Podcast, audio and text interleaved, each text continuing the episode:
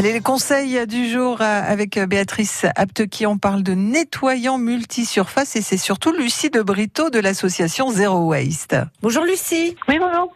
Alors aujourd'hui, avec euh, l'association Zero Waste, on va fabriquer euh, des produits multisurface nous-mêmes. Déjà, on va profiter du week-end puisqu'on a le temps et puis c'est sympa de faire en famille et, et même, je dirais même pédagogique pour certains. On va faire surtout des produits biologiques et c'est ça, l'idée c'est de, bah, de créer moins de déchets, de simplifier aussi euh, le, le, nombre de produits qu'on va euh, utiliser. Euh, voilà, donc, et puis avoir des produits bio. Alors comment on s'y prend pour le multisurface?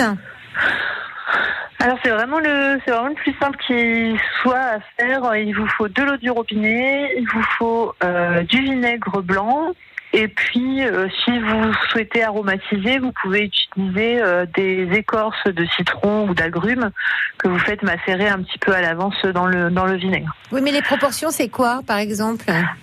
Alors les proportions, donc c'est à peu près moitié-moitié. Donc on va faire euh, dans un récipient. Alors si on veut utiliser un, on va utiliser un spray de de, de récup.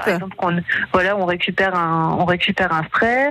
On verse euh, la moitié d'eau, la moitié du vinaigre, donc avec la macération ou non, et puis voilà, c'est terminé. Donc ça peut s'utiliser pour euh, désinfecter les surfaces, pour détartrer, dégraisser, voilà. Donc on peut s'en servir pour euh, pour la cuisine, pour la salle de bain, pour les vitres. C'est vraiment le produit qui sert à tout. C'est simple, c'est économique, c'est écologique. Merci beaucoup, Lucie. À bientôt. À bientôt.